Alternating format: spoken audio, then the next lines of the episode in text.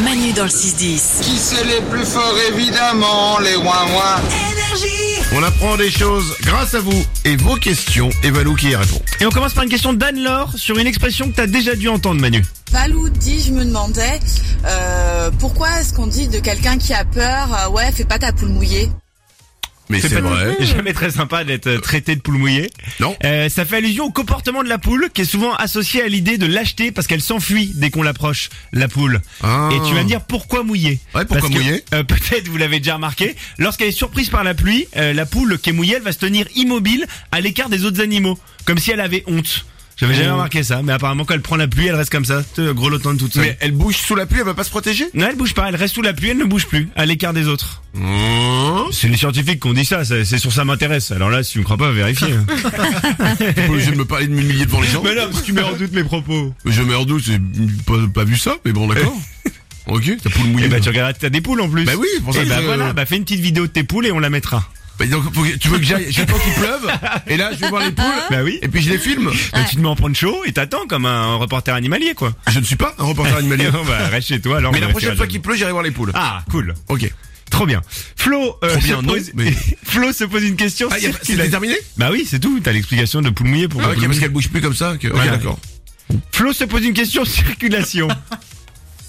Mais J'ai pas mieux. Bonjour. Pourquoi les feux tricolores sont rouges, orange et verts? Merci. À cause des poules mouillées. Pendant longtemps, ils étaient juste vert et rouge, les feux, mais avec l'augmentation de la vitesse, on a essayé de mettre de l'orange, tu vois, pour que les véhicules aient le temps de, de freiner. D'accord. Euh, pourquoi ces trois couleurs? Parce qu'en fait, c'est celle que notre, euh, notre cerveau capte le plus facilement. Euh, le rouge, par exemple, on est très sensible au rouge. Et le rouge évoque le sang et le danger, inconsciemment.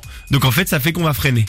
Et le, D'accord. et le vert à l'inverse, le fait le vert sur le cercle chromatique est à l'opposé du rouge. Donc on distingue très facilement les deux couleurs et notre cerveau analyse très bien le vert aussi. D'accord. Et pourquoi on a mis le orange C'était pour que les gens se rendent compte que ça passe au rouge, quoi. Ouais, c'est ça exactement. Et l'orange, il est au milieu, ça les choses font bien, il est à, à égale distance entre le vert et le rouge. Et non, on, on peut passer à l'orange ou on doit s'arrêter à l'orange? On doit s'arrêter sauf s'il y a une voiture trop près euh, derrière toi, auquel cas tu as le droit de glisser sur l'orange. Glisser sur l'orange. c'est ça. D'accord, ok. Isabelle Eh ben j'en profite moi pour faire de la prévention routière. Arrêtez-vous vraiment à l'orange. Je vois tellement de gens qui au moment de l'orange accélèrent. Non, c'est le Ah, contraire ça, c'est les gars. interdit, ouais. Ouais ouais bah ouais, je non vraiment j'en profite pour le dire. Arrêtez de passer à l'orange comme des fous. Merci Isabelle. Merci.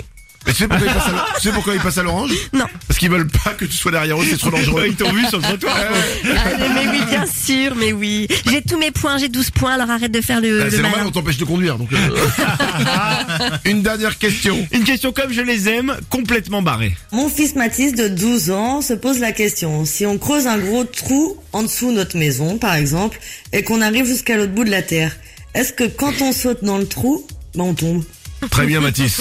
Très bien. Là, là, on commence à avoir de la question de qualité. Ça, c'est bien. Ouais. Ça, c'est des bonnes questions. Je fais un trou, je vais jusqu'au bout de la terre, et si je tombe dedans, qu'est-ce qui se passe? Alors soyons clairs, si vous découvrez un tel trou, euh, n'y allez pas. Parce qu'avant d'être à la moitié du chemin, vous seriez rôti par la température et réduit en purée par la pression démentielle qui règne. Mais je ne me suis pas arrêté là, Manu, il y a une étude canadienne sur le sujet en 2015. Ah. Et si on fait abstraction de ça, d'accord? Oh, Enfin, quand même, c'est- on fait, on fait abstraction. Ok. Euh, le trou ne peut être que du pôle nord au pôle sud, sinon on s'écraserait sur les parois à cause de la force de Coriolis. Euh, le Bien sûr, la force de Coriolis. oui, je ne connais pas, mais bon. Euh, mais je vous emmène. Je vais vous décrire le voyage, d'accord Ok. Installez-vous bien confortablement. Tu veux une musique de voyage? Ah ouais, vas-y, je veux bien. Ok. Ouais. Ok, ça me va. Un tunnel. Euh, de- J'ai rien d'autre. donc. Je le prends.